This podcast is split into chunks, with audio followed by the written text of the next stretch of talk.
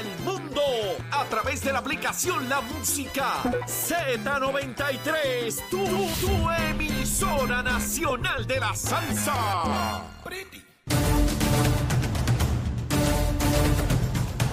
Buenos días Puerto Rico, buenos días América. Comienza Nación Z Nacional hoy jueves 17 de noviembre del año 2022. Soy Leito Díaz, contento de estar con ustedes. Mire, metiendo mano, hoy más fuerte que nunca. Se lo digan los muchachos, hoy estoy, mire, liquidado es lo que estoy. Pero vamos para adelante como quiera, como quiera. Mire, vamos rápido antes de comenzar a quemar el cañaveral con los titulares en manos de Manuel Pacheco.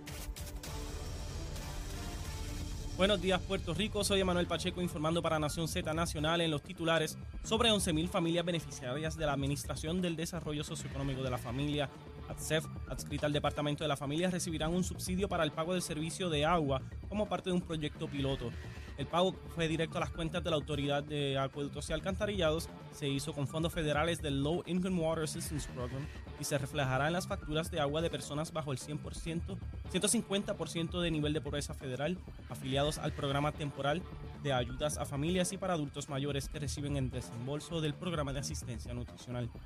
En otras noticias, el gobernador de Puerto Rico, Pedro Pierluisi, anticipó ayer miércoles que renominará durante el receso legislativo a Nino Correa como comisionado interino del negociado para el manejo de emergencias y administración de desastres.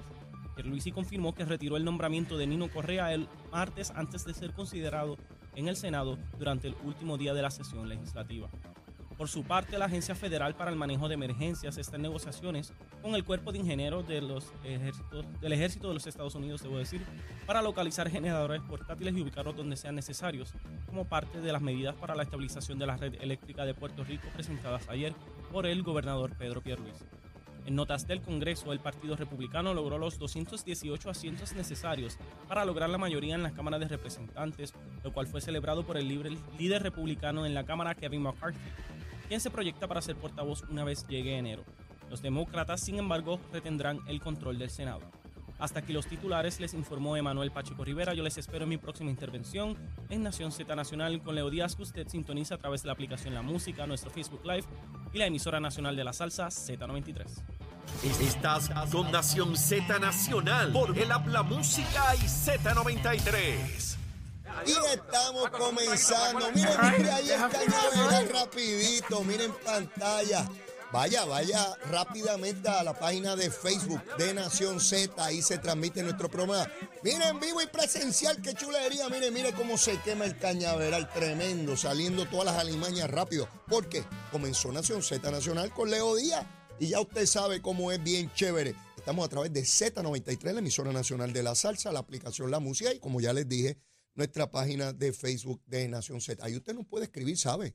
Ahí usted escribe las cositas y critica, señala, está de acuerdo, en desacuerdo, lo que usted quiera. Usted escribe ahí lo que usted quiera. Mire, estamos pagos, estamos pagos. Y como siempre, tempranito, besitos en el cutis para todos los que nos ven y nos escuchan rapidito, siempre con la añoranza de que hayan desayunado o estén prestos, listos, deseosos de comenzar a tomar ese desayuno mientras escuchan o ven a Nación Z Nacional. Recuerden, este sábado, pasado mañana, mire, solo quedan horas. Estoy ansioso, me pongo ansioso, así soy yo, desesperadito. Mire, loco por ver cuánta gente llega allá al chinchorreo. El primer chinchorreo de Nación Z y Nación Z Nacional. ¿Dónde? Eso es en Ciales, en la carretera 14. Mire, Ciales, los que no han ido, mire, eso está ahí al lado, ¿sabe? Usted va por la autopista, no importa si viene del oeste o del este, usted llega hasta Manatí, allí se baja de la autopista, baja derechito, ahí coge la 149 y esa carretera lo lleva directito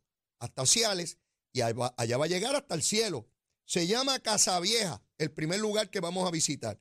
Luego vamos a estar en Vista Las Cañas, luego el Caney, luego Asao eh, y de ahí vamos a, a Chalans, que es el último lugar en la ruta. Comenzamos a las 11 de la mañana. Yo le decía a Saudi, a, Carlos Rivera y a Eddie López, que probablemente yo hasta acampe allí, pues yo soy desesperado, me gusta llegar temprano, así que a lo mejor hasta acampo allí para, para, para recibir a todo el mundo, bien chévere. Todavía es que yo soy el que abro allí la puerta de, de Casa Vieja, llego primero que los dueños, seguro que sí. Contento. Esto, yo espero, ¿verdad?, que nos quede muy bien y poder institucionalizar, qué palabra bonita esa, ¿verdad? Institucionalizar este tipo de, de, de, fiestón en distintos puntos de la isla. De hecho, Carlos Bianchi, que estaba por aquí ayer, buen amigo, ex representante del Partido Popular de la zona oeste, Bianchi me emplazó y me dijo, Leo, el próximo tiene que ser allá en Cabo Rojo. Vamos para allá, seguro que sí. Ya él tiene una ruta, ya él sabe dónde va a ser la cosa, quién mejor que él, que conoce perfectamente todo ese litoral, esa es su casa, toda esa zona. Así que vamos a ver. Así que el sábado, parciales, parciales. Mire, me acaba de llegar una alerta. Usted sabe cómo es esto en los celulares. Empieza tiki, tiki, tiki, tiki, tiki, tiki. Un temblor en la zona noroeste de Puerto Rico. Debo entender que eso es para allá, para Atillo, Quebradilla, Isabela.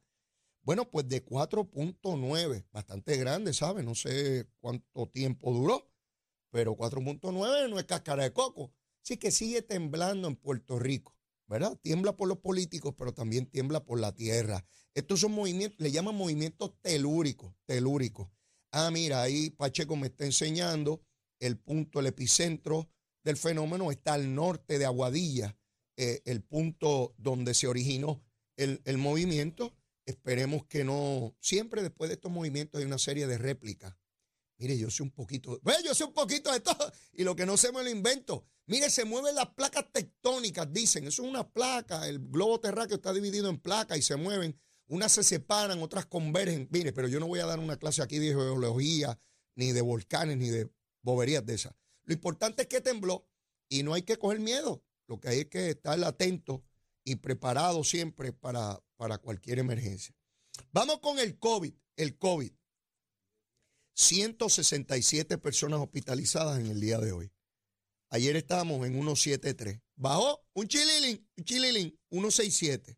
Bueno, la esperanza siempre de que baje ese número. Se reportan algunos fallecidos producto de COVID. Los fallecidos siempre son en el mismo renglón. Personas de la tercera edad o personas con compromisos en su sistema inmunológico. Así que las personas que estén comprendidas en esa, en esa área, mire, ya yo estoy ahí, yo tengo 60, estoy, yo estoy en la tercera edad y quiero, quiero llegar a la cuarta edad, a la quinta, y yo, uno siempre quiere seguir para adelante. Así que algo nos inventaremos para permanecer vivo, ¿sabes? Eh, después de la tercera edad, la cuarta edad, la quinta edad, qué sé yo. Cuántas cosas se inventa el ser humano. Pero bueno. ¿Con quién voy ahora? Luma, Lumita, Lumera, Luma, Lumita, Lumera. Mire, a las 5 de la mañana verifiqué justo en punto las 5 y me encontré con que habían 2.493 abonados sin energía. Eso es una cantidad sumamente baja para el casi millón y medio, ¿verdad? 2.493. El problema mayor estaba en la región de Mayagüez, donde habían 1.460. Verifiqué antes de comenzar el programa. Cuando Achero tenía la musiquita, verifiqué. Eh, subió un chililín a 2.849. El problema mayor a estas horas sigue siendo Mayagüez con 1.952. Algo se reventó en Mayagüez que tiene a 1952 abonados sin energía. Las demás están chulísimas. Arecibo solo 16, Carolina solo 57, Ponce 95. O sea, está buena la cosa, como tiene que ser. Mire, la prensa da cuenta hoy de que el Departamento de Justicia, a petición de las alianzas público-privadas, emitió su determinación sobre la legalidad del contrato de Luma. Ustedes saben que a lo largo de todo este año, o un poco más, distintas entidades han estado reclamando que el contrato de Luma es un contrato leonino. No es Leonides, ese es mi nombre. leonino, leonino. Un contrato que favorece, que es oneroso para una parte, que es bien duro, bien difícil para una parte, y para la otra bien chévere, bien suavecito, y que no es conforme a la ley el Departamento de Justicia emitió una opinión que dice que el contrato de Luma cumple con las leyes de Puerto Rico, con la constitución de Puerto Rico y que no tiene nada ilegal el contrato. Y escucho a dos o tres disparateros, porque mire, este es el disparatero que hace orilla que es que ese contrato no se debió haber dado y que el Departamento de Justicia debió haber dicho que eso está mal y que como es un Departamento de Justicia que su secretario lo nombró el gobernador, pues que esto es un favor político. Ay, bendito, como está el disparatero. Mire, cualquier secretario de Justicia, cualquier Departamento de Justicia, solo puede pasar juicio sobre si el contrato está de acuerdo a la ley y en la constitución. Los términos del contrato que corresponden a política pública, el secretario de justicia no se puede meter en eso. El secretario de justicia no es ni legislador ni gobernador. El secretario no puede sustituir el criterio de política pública. Y me explico, ¿verdad? Para los, para los disparateros. Sencillito. No puede venir un secretario de justicia que diga, no, porque no se le dio el dado a Luma. Ah, tenía que dársela a Lumito, o a Lumita, o a Perencejo, o a Sutanejo. No. Él no determina quién se le adjudica el contrato. Tampoco puede decir el secretario. No es que nosotros en justicia estamos en desacuerdo de que se privatice la administración de la distribución de energía. Y nosotros creemos que debe permanecer en la Autoridad de Energía Eléctrica y la UTIER. El secretario de Justicia no puede hacer eso. El secretario tiene un contrato y tiene que ver si ese contrato se ajusta a derecho.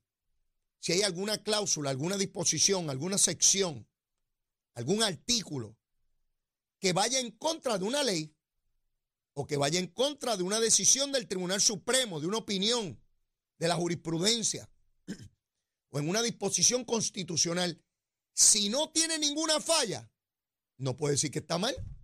Pero no solamente eso. El Departamento de Justicia no ha dicho otra cosa que no sea lo mismo que dijo la juez Swain. Sí, la americana, la Yankee, la jueza federal. También dijo que ese contrato es válido. Lo han tratado de impugnar por todas partes. Los buitres, los que llaman buitres, los acreedores. Todo el mundo ha impugnado eso sin éxito. ¿Verdad? La Junta de Supervisión Fiscal también valida el contrato. Por tanto, Jaramillín, Jaramillín, Jaramillín se nos va. Es muy triste, porque lo vamos a tener que, eh, digo, es hasta febrero, pero lo vamos a tener que despedir el día de los enamorados y darle besitos en el cuti a Jaramillín, porque se nos va de la presidencia de la UTIER. Precisamente por esto, porque nos hablaron tanta folloneta y tanta porquería por más de un año han intentado engañarnos de que el contrato es leonino, que ese contrato. Luis Raulito, también el disparaterito, que se fue hasta el Partido Popular, ese ya no sabe de qué palo alcarse. Mire, también diciéndonos que era ilegal el contrato, que era ilegal el contrato. El contrato tiene todo su vigor. Ha sido evaluado por todos los entes judiciales, administrativos, estatales y federales. ¿Quién más lo tiene que examinar? ¿El monito de Santurce? Pregunto yo. ¿Quién rayo más lo puede examinar? A usted le puede gustar o no gustar el contrato. Eso es otra cosa. Pero no es ilegal el contrato.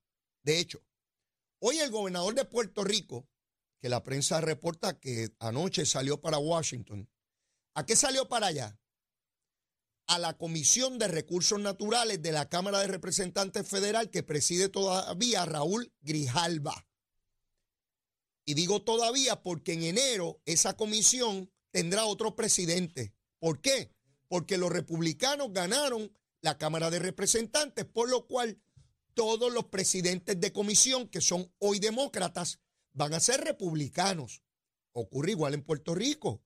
Cuando un partido político tiene mayoría parlamentaria, ya sea en Cámara o en Senado, los que presiden las comisiones son de ese partido. ¿Que hay excepciones? Sí, hay excepciones. Por ejemplo, eh, eh, eh, el senador independiente Vidot preside una comisión en este cuatrenio. El pasado, Tomás Rivera Chat también le permitió presidir una comisión. Eso también se hace, particularmente en el Senado, porque el Senado nuestro, porque el Partido Popular no tiene los 14 votos, así que tiene que negociar con minoría y le da comisiones para presidir. Henry Newman, el ex senador por San Juan, también presidió una comisión bajo esta, este cuatrienio. Pero allá están los republicanos en enero y habrá otro presidente. ¿Qué hace el gobernador allí? Sencillo. Lo han citado para que dé cuenta sobre la reconstrucción de Puerto Rico, particularmente nuestro sistema eléctrico, tanto en la producción como en la distribución. Estará allí también Manuel Lavoy. ¿Por qué Manuel Lavoy? Porque él dirige el COR 3 y esa es la entidad que está a cargo de todo ese manejo de miles de millones de dólares que los yanquis, los americanos, los capitalistas, los opresores, los invasores han asignado a Puerto Rico para reconstruir a Puerto Rico. Aunque hay sectores aquí que dicen que esos americanos no nos quieren y que nos quieren destruir. Dicen, dicen unos paros aquí eso. Pero bueno, cogen púa, aun cuando, cuando ocurre eso. Y muchos de ellos van a coger, no el bono de Navidad nada más, algunos son empleados públicos y van a coger un bono gigantesco producto del plan de ajuste de la deuda. Pero volviendo a la vista que tiene el gobernador, es importante porque allí, tal como dijo la jefa de la Comisión de Energía Federal, Puerto Rico ha tenido avances en su reconstrucción, particularmente en el área de energía eléctrica. ¿Reconoció más? Reconoció que Luma ha tenido avances. No el gobernador, para que digan, ah, pero ¿qué va a decir el gobernador? No, no, no, lo dijo la Yankee, la americana, dijo eso. Por eso es que estos grupos en Puerto Rico han perdido tracción. Y ya ni escucho protestas. Yo pensé, y si buscan los programas de hace dos o tres semanas, yo les adelanté cuando estábamos cerca de comenzar el mes de noviembre, de que esos grupos iban a calentar la calle de cara al 30 de noviembre, donde vence el contrato de transición de Luma. Y yo pensé que iban a hacer esfuerzos adicionales, probablemente los más dramáticos, para provocar una gran manifestación en contra de Luma. Mire, yo no sé dónde rayos están esos grupos, pero se apagaron. Al punto que hasta Jaramillo anunció que se retira de la UTIER. Y yo repito esto porque no es un evento sencillo ni minúsculo. Es un ejemplo claro del fracaso de la UTIER y sectores que se dedican a desestabilizar a Puerto Rico, que ya no tienen la fuerza para convocar a nadie. Han hecho montones de esfuerzos por crear grandes disturbios, grandes reclamos, incluso de tumbar gobierno, y no han logrado nada. Ya hoy estamos a 17. Ya la semana que viene nos estamos comiendo el pavito, relleno o sin rellenar. Digo, el que coma pavo, el que come este, cualquier, una gallina, qué sé yo, comerá otra cosa. Pero lo cierto es que luego de ese día estamos a ley de nada de que termine el mes. Y Luma, dice el gobernador, que va a permanecer. Y no puede ser de otra manera. Lo que necesitamos es que se cambie ese sistema, que se reconstruya ese sistema. Fíjense dónde estamos nosotros, que no podemos apagar una de las máquinas porque tienen que estar todas prendidas, todas las generatrices. Y no podemos apagar una para darle mantenimiento. Y esas máquinas requieren obligatoriamente un mantenimiento que es por fecha. Eso no es cuando a mí me parece cambiarle el aceite al carro. Tiene una fecha. Y si usted no lo hace, se destruye ese motor. Y si se apaga uno de esos motores, no tenemos energía suficiente y Luma no tiene suficiente energía para pasarla por los cables. Porque Luma depende de que le mande la energía, ya no la produce. Para enviarla por los cables por todo Puerto Rico hasta que llega el enchufe allí en casa. Y donde pongo el blower para salir bonito, para salir bien chuchín, que me vean chulito. Ya yo no me uso blower, hubo una época que lo usaba, ahora yo uso la manteca esta, el gel, y queda, se me ven menos las canas, me gusta más, porque disimulo la, cosita, ¿verdad? Eh, aunque Zulmita me dice que se me ven bonitas las canas, pero eso es que me ve bonito, no importa de lado, de frente, como olvídese, como sea. El gobernador tiene que dar ese informe a la Comisión de Energía en el día de hoy. Habrán otros grupos que también se expresen. Estas vistas son buenas porque nos dan la oportunidad de validar la situación de Puerto Rico ante el Congreso, particularmente porque allí van a haber miembros republicanos en esa comisión que continúan en la misma el año entrante y tendrán, por supuesto, que darle seguimiento a todo este tipo de supervisión federal, porque después de todo, ¿quién mandó a los chavos? Pues los federales ¿Y quién tiene que examinar que los chavos que envían se eh, instrumenten de la manera correcta y más eficiente? Pues los que lo mandaron, ¿verdad? El jefe es siempre el que pone los chavos. Cuando usted no tenga una idea en una entidad quién es el que manda, usted pregunte, ¿quién es el que reparte los chavitos? Cuando le digan el nombre, ese es el jefe. Olvídese lo demás. Olvídese lo que diga el instrumento de reglamento. Si usted está mal con el que reparte los chavos, se corre riesgo de que no le den los chavos ¿Será el jefe o no? Por supuesto. Así que el Congreso tiene que velar por el más eficiente uso del dinero federal y tienen que fiscalizarlo. Y es bueno que lo fiscalicen, porque en ese caminar el gobernador adelanta a la prensa hoy que va a plantear todavía unas barreras administrativas que impiden eh, el que esos fondos lleguen con mayor rapidez. Se ha flexibilizado mucho. Ya FEMA adelanta no solamente el 25 como pidió Pierluisi, ya adelanta el 50% del dinero para las obras. Eso quiere decir que la cantidad de obras que va a estar circulando por ahí es inmensísima. Pero mije, apenas comienzo a quemar el cañaveral. Esto se pone bueno, no se vaya, llévatela, chero. Buenos días, Puerto Rico. Soy Emanuel Pacheco Rivera con la información sobre el tránsito. A esta hora de la mañana todavía se encuentran congestionadas la mayoría de las carreteras principales del área metropolitana. La autopista José Diego se mantiene ligeramente congestionada entre Vega Alta y Dorado y desde Toa Baja hasta el área de, área en la salida hacia el Expreso Las Américas. Igualmente en la carretera número 2 en el cruce de la Virgencita y en Candelaria en Toa Baja. Y más adelante entre Santa Rosa y Caparra. Tramos de la PR5, la 167 y la 199 en Bayamón, la avenida Lomas Verdes entre la American Military Academy y la avenida Ramírez de Arellano, la 165 entre Cataño y Guaynabo y la intersección con la PR22. El expreso Valdeoriotti de Castro es la confluencia con la ruta 66 hasta el área del aeropuerto y más adelante cerca de la entrada al túnel Minillas en Santurce. El ramal 8 y la avenida 65 de Infantería en Carolina, el expreso de Trujillo en dirección a Río Piedras, la 176, la 177 y la 199 en Cupey. La autopista Luisa Ferré entre Montelledra y la zona del Centro Médico de Río Piedras y más al sur en Caguas y la 30, desde la colindancia desde Juncos y Gurabo hasta la intersección con la 52 y la número 1.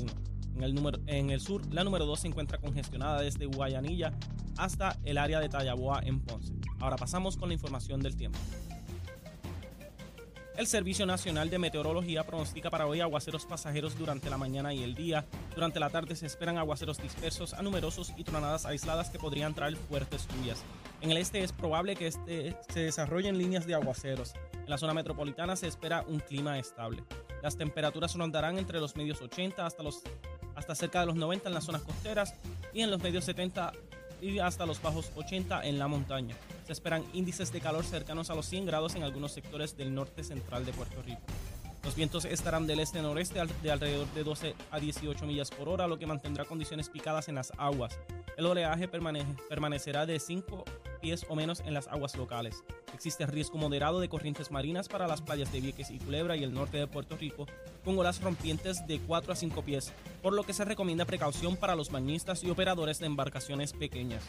Hasta aquí el tiempo, les informó Emanuel Pacheco Rivera. Yo les espero en mi próxima intervención en Nación Z Nacional con el licenciado Leo Díaz, que usted sintoniza a través de la aplicación La Música, nuestro Facebook Live y por la emisora nacional de la salsa Z93. Llegó a Nación Z la oportunidad de convertirte en millonario.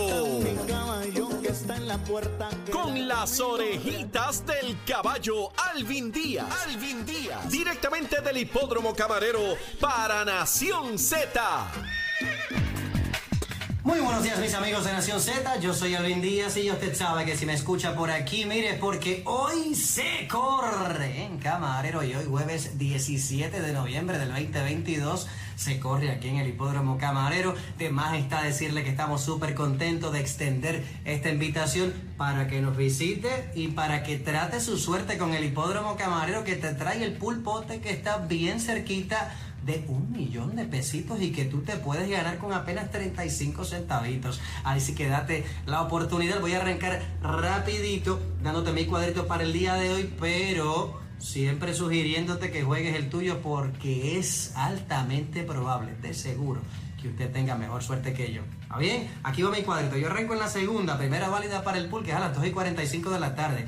Al número 1, Miss Joharis Gire, el número 4, Raíz, el 5, Westlove el número 6 Luna Napkin, que me gusta como sorpresita, el número 6 en la segunda y va en el cuadrito. En la tercera, el número 1 Tenacidad con el número 6 Minister Yaris, que también buscando sorpresita. En la cuarta, ahí coloco el número 5 Galactor, el número 6 Mago de Oriente, la monta de la navaja Nicky Figueroa. En la quinta, voy a colocar el número 7 Das Instrumental con el número 8 Cleon, que es una posible victoria para el jinete Yomar García, que está de regreso. Mucha suerte para Yomar. Y en la sexta, que está buenísima, voy a colocar solamente al número 3 Derrumbe por aquello del presupuesto, la monta del verdugo, Eric Ramírez. Y en la séptima, vamos a estar colocando el número 6 Chief Know It All. Solo, de nuevo, la palabra presupuesto es importante porque son carreras bien interesantes. La sexta y la séptima en otro cartel espectacular que nos trae el hipódromo camarero que te invita nuevamente a tirar el pulpote. Hay cerquita de 500 agencias en todo Puerto Rico. Ahí están las máquinas Lucky Cash que te pagan hasta 50 mil, que son buenísimos también. Puedes conectarte con ganadondesea.com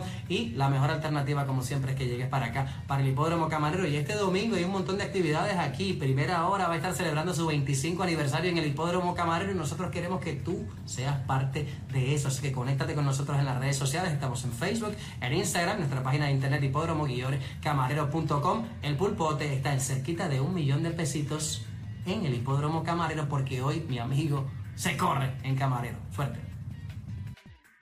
Muy buenos días mis amigos